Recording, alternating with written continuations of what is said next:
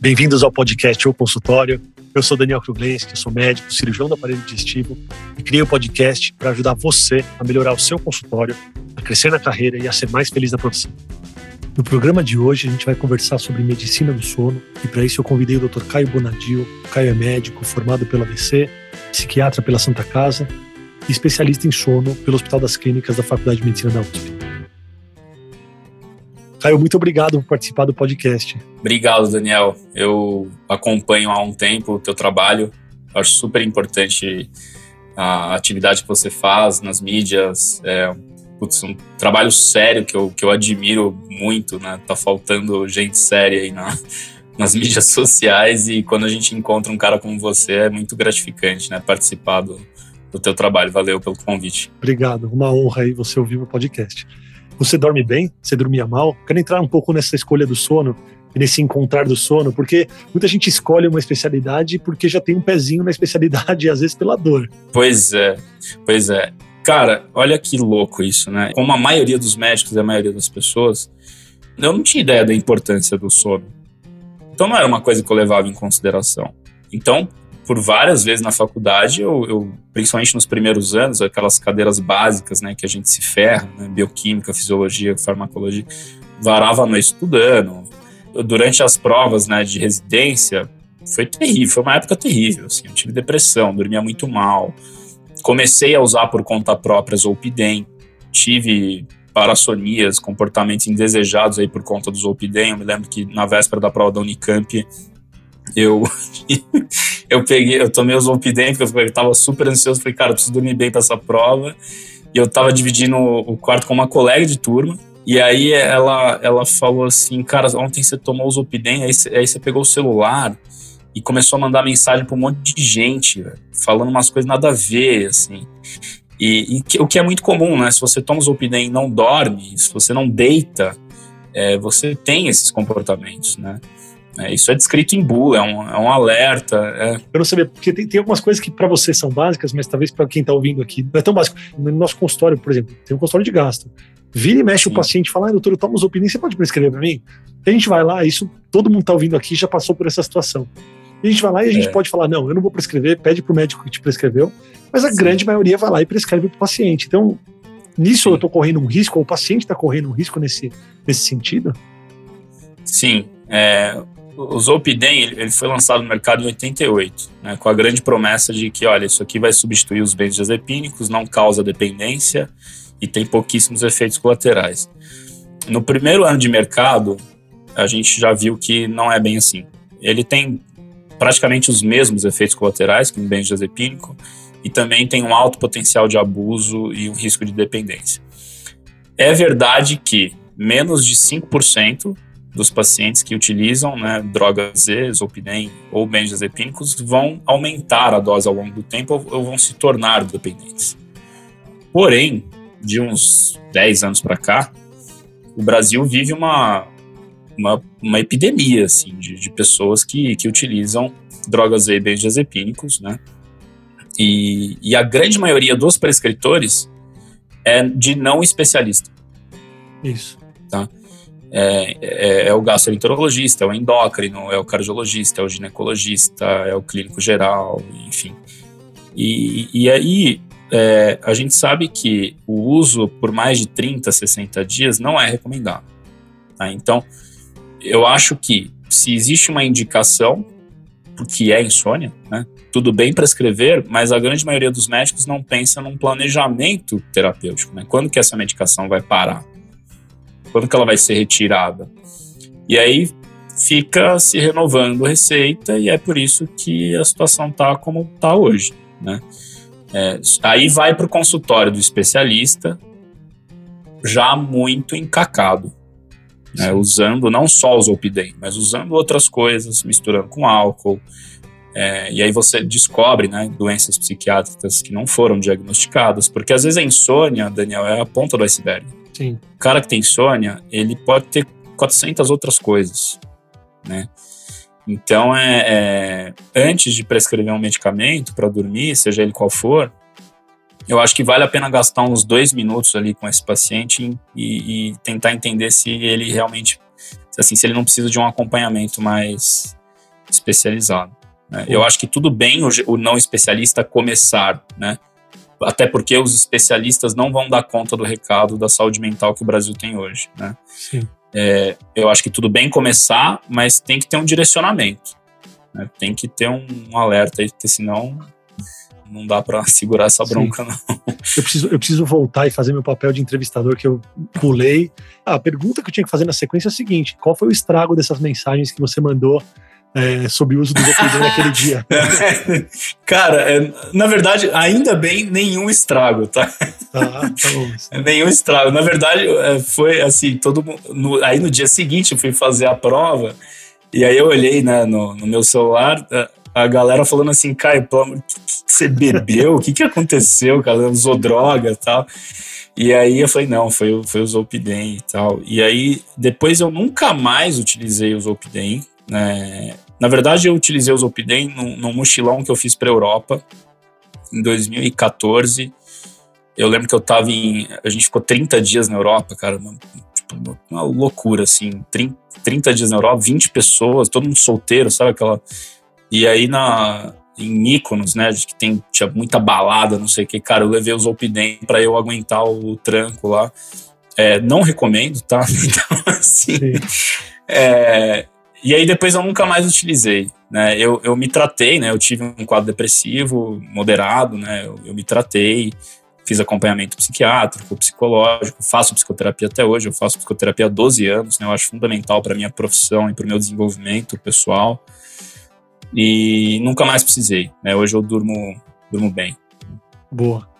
Sabe que você falando sobre os pilares, né, para um bom sono, porque eu sempre imaginava que as pessoas que tomam remédio para dormir, assim que, que tem esse remédio prescrito, ela vai depender desse remédio por muito tempo, mas é legal você me dizer que o remédio ele está remediando alguma coisa e o tratamento ele é muito mais profundo do que dar um remédio. Sim. E isso, fazendo uma analogia com a gastrite no consultório, isso acontece muito, né? A pessoa tem uma gastrite e não é o pantoprazol, o omeprazol que vai resolver a vida dela. Ele pode remediar, ele pode melhorar um problema agudo, ele pode evitar uma situação mais grave, mas o tratamento ele é muito mais profundo do que isso. E, e no consultório, às vezes, esse, essa ponta do iceberg é um iceberg tão grande, tão grande. Se a pessoa, para melhorar da gastrite, ela precisa mexer em tantas coisas aqui, eu queria que você trouxesse é. para gente, e é óbvio que você é um especialista nisso, e eu recomendo sempre que a gente encaminhe os pacientes para os especialistas, mas quais são os pilares que a gente precisa olhar para ter um bom sono?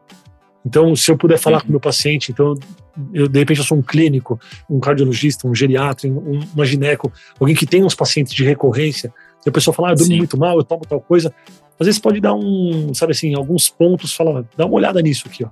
Quais são esses pontos que a pessoa tem que ter atenção para poder melhorar a qualidade do sono? A recomendação de ouro, assim, é, é o horário de acordar, Daniel. Se o horário de acordar for relativamente fixo todos os dias, o sono dessa pessoa vai melhorar muito, tá? Independente ah. da quantidade de horas que você conseguiu dormir. E quando eu falo relativamente fixo, não existe um consenso sobre isso, mas a gente sabe que se a pessoa variar acima de duas horas, já tem um certo prejuízo. Então, por exemplo, ah, o cara acorda 8 horas da manhã, aí no outro dia acorda às 11, aí no outro dia acorda às 5 da manhã. Definitivamente isso não é bom para o nosso corpo. É, o ciclo circadiano ele fica desregulado, o teu cérebro nunca vai entender o que, que é dia, o que, que é noite, que horas começa. E a gente sabe que isso influencia na produção de, de diversos hormônios, no nosso metabolismo, no nosso rendimento cognitivo, etc. Então, acordar todos os dias no mesmo horário. Tá? Ah, cai, mas final de semana, tal, não sei o quê. Cara, assim, é, se tem um dia que você quer jacar, tudo bem, a, a, saúde é tua, a vida é tua, você faz o que você quiser. Mas isso não pode ser a regra, Sim. né? É, porque, assim, tem gente que muda muito a rotina de sono a partir de quinta-feira. Então, o cara fica quinta, sexta, sábado, domingo dormindo em horários completamente aleatórios, é, indo dormir muito tarde porque bebeu ou porque está fazendo alguma coisa.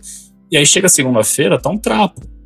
Sim. Só que a semana tem sete dias, né? Então, se você começa a alterar a rotina na quinta, você fica 50% do tempo numa rotina e, os outros 50% em outra rotina completamente diferente. Né? Aí, quando você está recuperando, começa de novo. assim, Nossa, muito interessante é, isso. É, então acordar, acordar no mesmo horário todo dia. E aí depende muito da rotina da pessoa. Isso pode ser oito, pode ser sete, pode ser seis. É, outra coisa, ir para o quarto somente quando tiver com sono. E porque não adianta você se deitar sem sono, você vai ficar fritando ali, né? E quanto mais a gente tenta dormir, menos a gente dorme. Isso, na verdade, alimenta o ciclo de ansiedade noturna, né? E ficar no celular esperando vir o sono é bom, né? é péssimo, assim. O celular, ele tem dois problemas, né? Ele, ele tem o problema da luz, né? Tem, tem uma frequência de luz azul, que é muito intensa e que atrasa o início da produção de melatonina. E isso desregula o ciclo circadiano. Você tende a ter uma fase de sono cada vez mais atrasada, né, por dias consecutivos, se você fica usando o celular muito à noite. E tem, ele, ele tem um segundo problema que eu acho que é o pior. O celular é muito ansiogênico, né? Ele, ele, ele é um buraco negro, né? Você começa ali no WhatsApp, aí de repente você está no Instagram, aí depois você vai para o e-mail, aí depois você responde alguma coisa do trabalho, a hora que você vê você está três horas ali, você não consegue sair. Então, o ideal é que a gente ah, Caio, quanto tempo antes de dormir eu preciso desligar o celular? Também não existe um consenso sobre isso. Eu acho que vai muito é, de nós médicos ali conversar com o paciente e ver o que, que é possível de ser feito. Porque muita gente depende do celular para trabalhar, né? Não é assim, ah, você tem que desligar o celular três horas antes de dormir. Às vezes, para aquela pessoa não é viável naquele momento. Então, pode ser meia hora, e aí na semana seguinte, uma hora, esse tipo de negociação né, que a gente tem que fazer. Legal. E priorizar atividades mais relaxantes à noite, né? Então, meditação, ouvir música, leitura, ou até mesmo um momento ali, um tempo de qualidade com a família, com a esposa, com o filho, com a filha. Atividades que tenha um, um, um cunho aí mais introspectivo. Agora, algo que excite muito, né? Que tá, por exemplo, eu estou numa fase de lançamento de um curso, minhas noites não estão muito legais porque uh, eu estou produzindo muita aula à noite. Sim. Então isso é uma coisa que eu, eu, vou ter que revisitar, né? Porque eu sei que hoje eu não dou conta mais de fazer isso. Talvez há, três, quatro anos eu dava, mas hoje não, não tá dando mais. Então, produzir aula à noite para mim é muito ruim. Porque eu durmo muito tarde, eu demoro muito tempo para desacelerar. Porém, eu tenho hoje uma rotina que eu consigo me programar para no dia seguinte eu não ter tanto prejuízo assim. Né? Sim, sim. Agora, tem muitas pessoas que não têm isso. E aí, cabe a nós, médicos, montar estratégias que sejam atingíveis, né, viáveis, porque não pode ser a lei do médico. Tem que ser a lei do paciente sim, fazendo adaptações que, que funcionem para ele. É, horários regulares né, de refeições é outra recomendação importante para manter a qualidade do sono.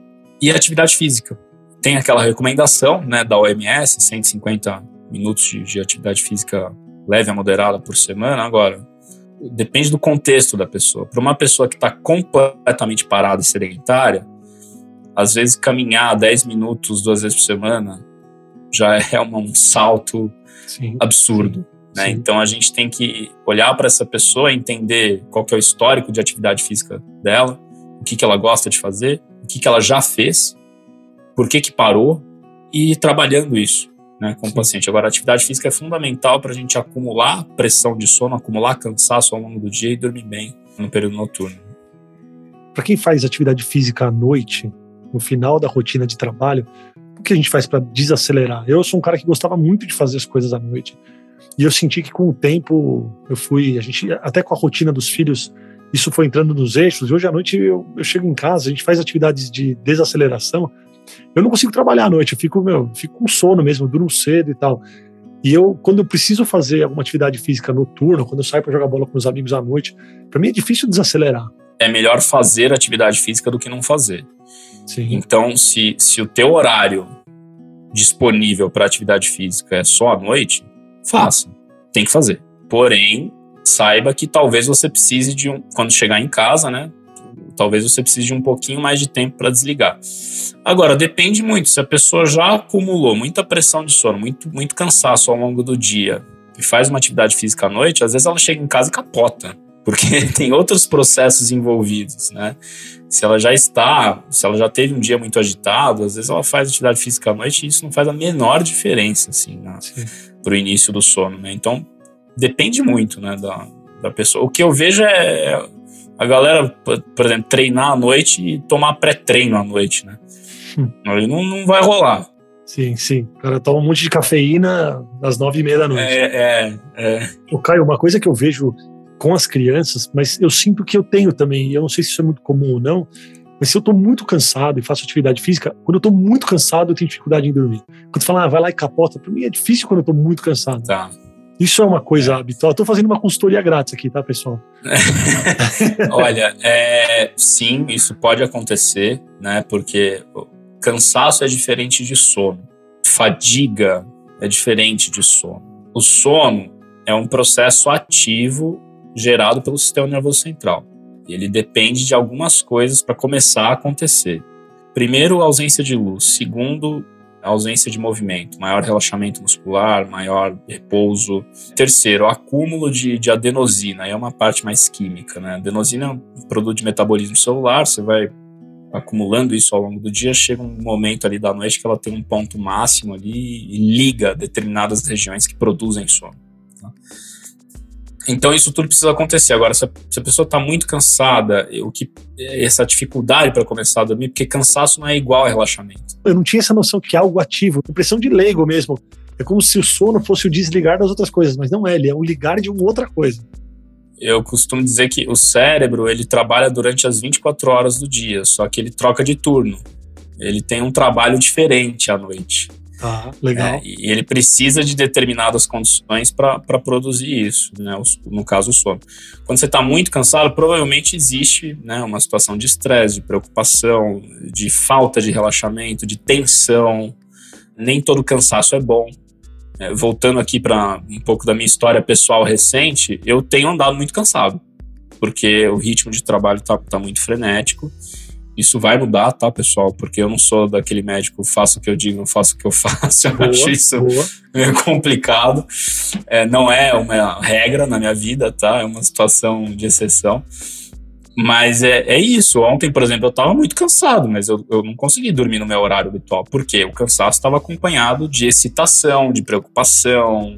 Será que a aula foi boa? Será que não foi? Será que eu esqueci de algum artigo? E aí você fica ali, aí eu falei, cara, eu não vou deitar agora, porque senão.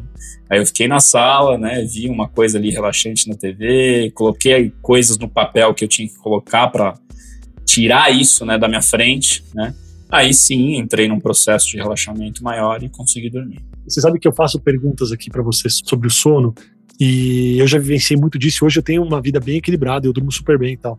E eu consigo controlar de uma maneira, acho que bem legal, minha ansiedade também. Tenho uma vida bem equilibrada com exercício e tal. Mas às vezes tem uma ansiedade aí na hora de dormir. E isso acho que muita gente tem.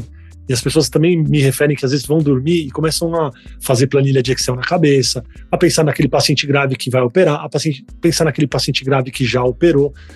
E, e aí eu queria te perguntar sobre estratégias, é, porque isso é uma coisa que eu, que eu já fiz várias vezes instintivamente, assim.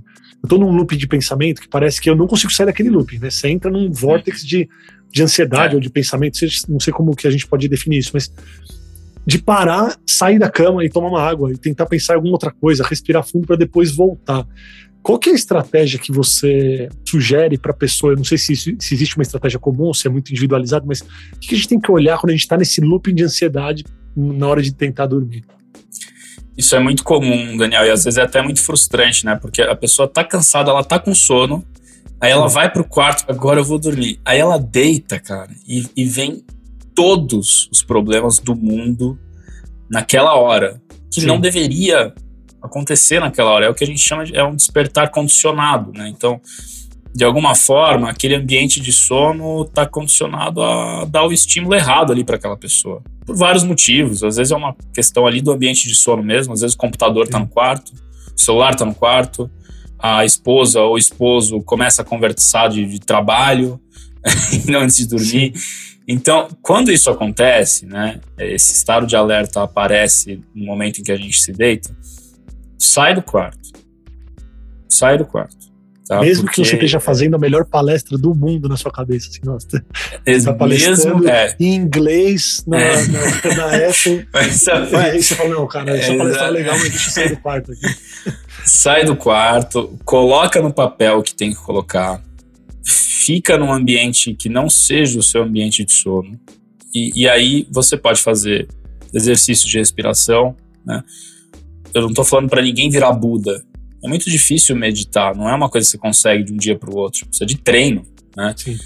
Mas respiração profunda, por exemplo, você puxa em, contando até três, solta até cinco, segura em três, depois repete o movimento. Cara, você faz três ciclos disso. Isso já muda, assim, completamente. Não, é impressionante. Porque a, a dificuldade das pessoas hoje em dia é permanecer no presente. É uma dificuldade da nossa sociedade atual. Né? É, então, assim, fazer esses pequenos exercícios, né? Colocar no papel, tirar o que tem na frente, exercício de respiração profunda, ou fazer alguma coisa para você se desconectar daquele pensamento repetitivo. Para muita gente, isso pode ser música, isso pode ser um, um programa de TV que você sabe que você vai dormir em cinco minutos. Eu sempre falo para os meus pacientes em aula, eu brinco muito com isso, que quando eu estou muito acelerado à noite, eu ligo no, ou no Discovery Channel, ou no National Geographic, ou naqueles uh, seriados da Netflix, da Apple TV de natureza.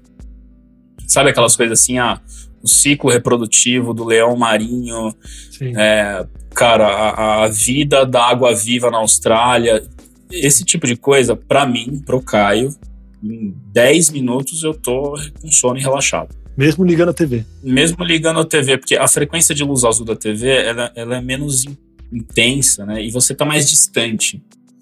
Então, ela não necessariamente é ruim. Tem muita controvérsia sobre isso. Agora, você ligar a TV e ficar maratonando uma coisa que te chama muita atenção, é claro que você não vai dormir. A interação com o conteúdo conta também. Sim, eu lembrei agora da. Acho que, se era época de colégio, assim, que você dorme no sofá e aí tem aquela música do Corujão. É. Você acorda desesperado, desliga a TV vai pro sabe? É. É bem isso mesmo, né? É, bem... é que, cara, quando gente, na, na, nossa época, assim, é, a gente assistia televisão à tarde, né? sei lá, você começava ali sessão da tarde, MTV, né? Puta, Chaves, sessão da tarde. É, e aí você ia até, sei lá, eu, eu, eu acho que era diferente. Eu, eu, não me lembro de maratonar coisa de madrugada. Não, não. Era muito diferente, né? Hoje Sim. em dia a gente tem muito, muito conteúdo, muita informação, e às vezes a gente consegue selecionar né, aquilo que relaxa a gente. Não. Bom, pessoal, um exercício agora de respiração para todo mundo que tá ouvindo aqui o podcast. É. Tenta relaxar o rosto, respirar fundo. E sabe que faz diferença, né? Assim, separa no meio do faz. dia. Faz e que seja três respirações, é o que você falou, você não precisa, cara, ser o mestre da meditação. É. Mas eu gosto muito de fazer isso entre consultas, às vezes, principalmente algumas Sim. consultas mais emocionalmente mais pesadas, de parar, andar um pouquinho, respirar. Eu senti o músculo do rosto é, tenso. Às vezes a gente não sente que o músculo tá tenso, sabe assim? Então, no meio do dia. Falo até brincando agora, mas pessoal, tenta, tenta relaxar o músculo da face, sente como tá tenso o músculo da sua face. É. Aí dá uma respirada funda, assim, sabe? Ó. E vamos seguir o dia. Faz muita diferença isso faz muita diferença. Eu tenho feito algumas alterações na minha agenda, Daniel, para eu ter um tempo entre um paciente e outro. É, às vezes a gente marca um atrás do outro, né, e aí eu falo aqui da psiquiatria. Cara, até você se desconectar de um mundo, de um paciente, e entrar no outro mundo, completamente diferente, de outro paciente, às vezes demora tempo. E se você não se desconecta do paciente que você acabou de atender, você vai atender o outro de uma forma que não é legal, porque você ainda está no outro caso. Então é importante a gente ter um tempo, nem que sejam cinco minutos, dois minutos. Tá? E, e uma coisa que eu aprendi, que eu tenho aprendido muito em supervisão, a consulta tem que acabar na consulta. Então, tudo que você tem que fazer ali, cara, termina. Mesmo que se você atrasar 5, 10 minutos para o outro, termina o que você tem que fazer. Anotar prontuário, fazer a prescrição, enviar as orientações para o paciente. Acabou isso? Acabou, começa o outro. Sim. Tá? Sim. Eu falo por mim. Quando eu deixo muita coisa para fazer depois, meu dia vira uma, uma zona. Então, a consulta tem que acabar na consulta porque aí você se desconecta daquele caso e entra no outro mais inteiro. Ajudar os médicos em suas tomadas de decisões. Esse tem sido o objetivo do podcast E tem sido muito legal receber de vocês as mensagens que um episódio do podcast fez muito sentido para você, que transformou a sua vida, te ajudou a tomar decisão no caminho que você gostaria de seguir, para uma direção que você sente que é mais saudável para você como profissional e também na sua vida pessoal. Então tem sido muito legal o impacto que o podcast tem causado na vida dos médicos e todo mundo que ouve conosco os episódios. Se você curte o podcast, não deixa de seguir o podcast, de dar nota, estrelinha máxima para o podcast e principalmente de encaminhar para um colega que pode se beneficiar de todo o nosso conteúdo, que tem vontade de crescer na carreira, que tem dificuldade na tomada de decisões e que pode se sentir acolhido e orientado pelos temas que eu trago aqui no podcast. Agora vamos voltar para o episódio. O Caio, eu queria entrar num assunto aqui que tem mais a ver com marketing do que com sono. Porque você abraçou o problema no seu nome. a gente pega as empresas hoje que vendem qualquer produto ou serviço, e, e, eu sou um cara que gosto muito de estudar marketing, e é muito importante Sim. que as pessoas reconheçam o, produ o, produto que você entrega, o produto que você vende, em um segundo. Elas olham o seu site, elas sabem o que você faz, elas sabem o que você entrega. Para o médico, ele é muito mais fácil do que para as outras empresas, porque quando você coloca médico, a pessoa já tem uma noção de que você é um médico. E quando você coloca a sua é. especialidade, então médico, cirurgião da aparelho digestivo, ela já sabe mais ou menos o que você faz. Agora, o seu nome nas mídias é Caio no Sono. Então, assim, é. você já você abraçou o problema. Eu quero saber quando que isso é. aconteceu e, e se você sente que ter o sono agregado à sua marca nas mídias, se isso ajuda realmente em ser reconhecido como autoridade nesse assunto.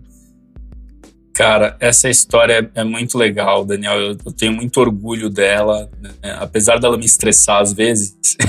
eu, tenho, eu, tenho, muito carinho, né? Porque eu, olha que louco isso. Eu comecei a produzir conteúdos na internet sobre a minha especialidade, né? que na época eu nem era é, residente de medicina do sono, eu era residente de psiquiatria, em 2015, 2016. E quem me deu incentivo foi a minha mãe, a pessoa que, na época, assim, não tinha a menor noção de internet, não sei o quê.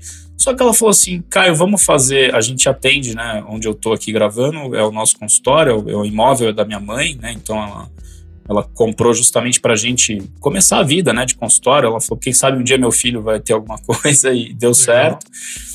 Então, e ela é psicóloga, hoje ela está atendendo bem menos, né? Minha mãe já está é, é, encostando aí o, o barco e, está escrevendo, fazendo os quadros dela.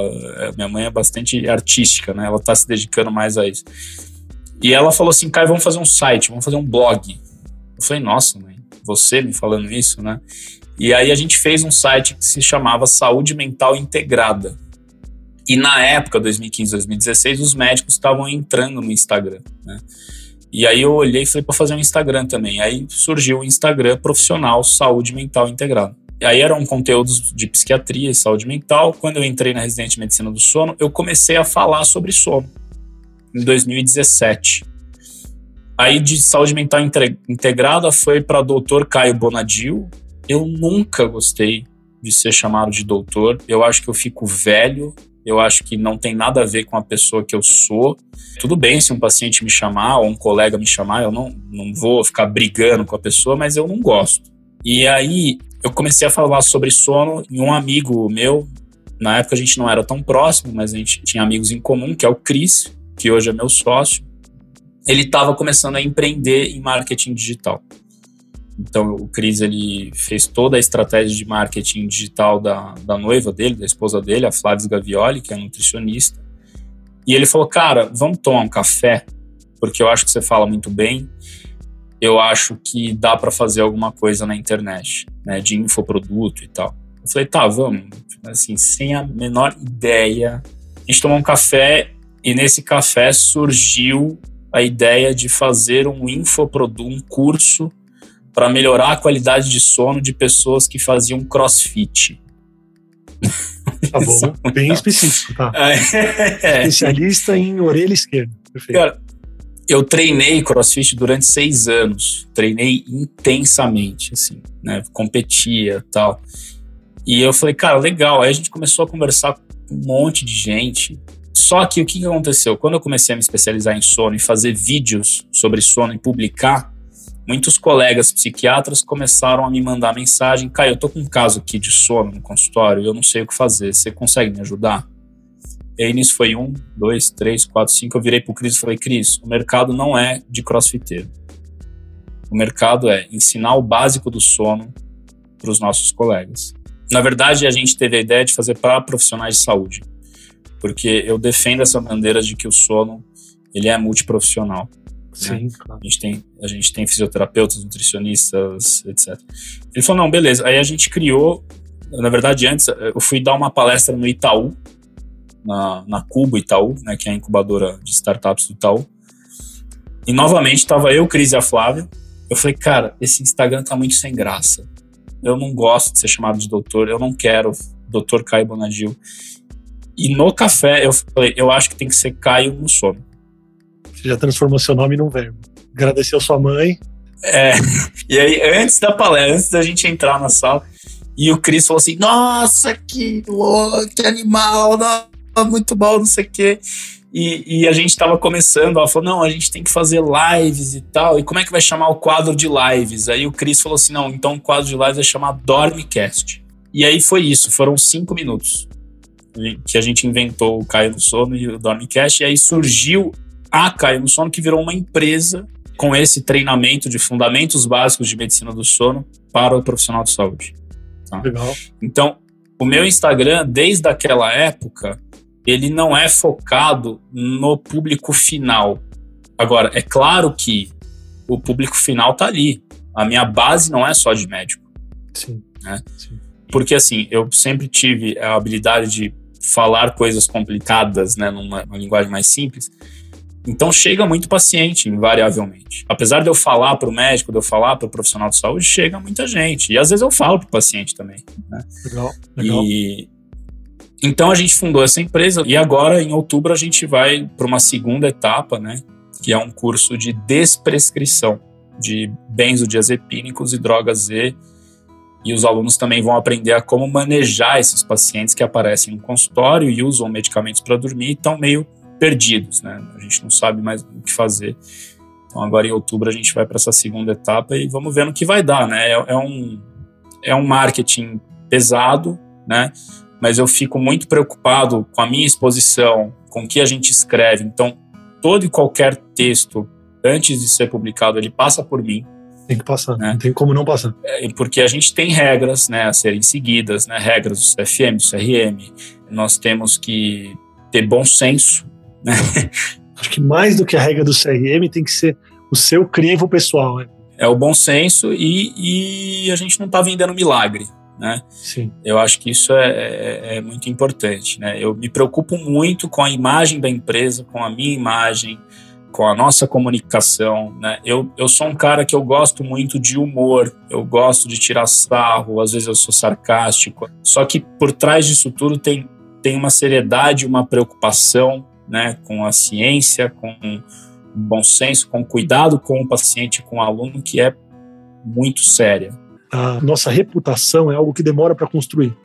E a gente consegue derrubar isso muito rapidamente, principalmente se a gente for num caminho de marketing, do marketing errado, que talvez não seja tão legal para a gente. Então, quem é um médico que tem muito a perder, não pode sair fazendo qualquer coisa. Então, realmente, todos os textos, todos os vídeos têm que passar pelo seu olhar. Eu não estou entregando uma promessa que eu não vou cumprir. Sim. Eu não estou enganando ninguém. Eu estou entregando um, um, serviço de qualidade, um produto de qualidade. Então, é muito legal que você faz esse crivo, porque, de novo, a sua reputação é o que você não pode perder nunca. O maior ativo do, do médico é ele mesmo. Né? Se a gente não está bem, se a gente não cuida da nossa imagem, se a gente não cuida do nosso bem-estar, da nossa empresa, do nosso consultório, a gente não vai fazer um serviço legal, né? Nosso bate-papo foi incrível, achei muito legal, achei muito legal a sua história, é muito legal o jeito como você chegou na sua especialidade. É, eu queria que você deixasse aqui seus contatos para quem quiser entrar em contato com você, para quem quiser fazer o curso também, para aprender um pouco mais sobre essa lacuna que a gente tem na formação. Então, por favor. O meu Instagram é o arroba Caio no Sono. Podem me seguir lá, tem uma trilha aí de conteúdos gratuitos sobre sono e saúde mental enorme, né? Tem muita coisa lá há mais ou menos dois meses, diariamente, eu abro uma caixinha de perguntas sobre dúvidas de remédios para dormir.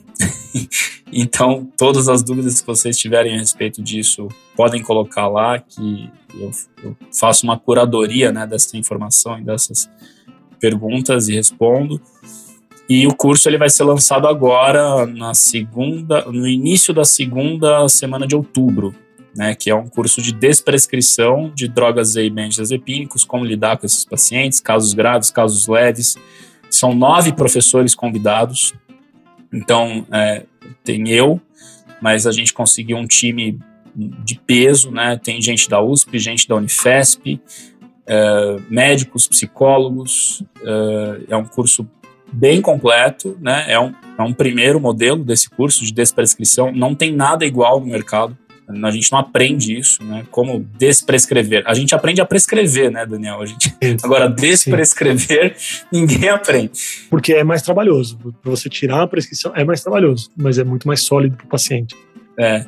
Então, todos os anúncios do curso vão acontecer lá no Instagram. Então, é o Legal. arroba cai no sono. Lá no link da minha bio, tem o contato do consultório também, é, para quem quiser indicar, indicar pacientes, trocar uma ideia. Né?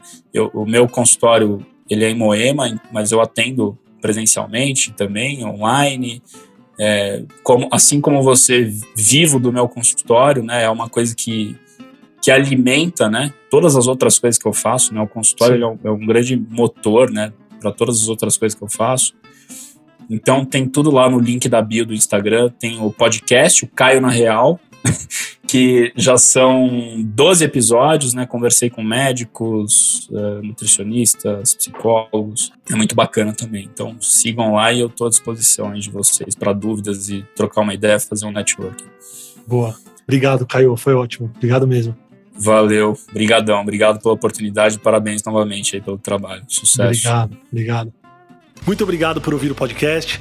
Se você gostou desse episódio, compartilha com os amigos e não esquece de clicar no botão seguir na sua plataforma favorita para você receber todas as novidades do podcast ou consultório. Até a semana que vem.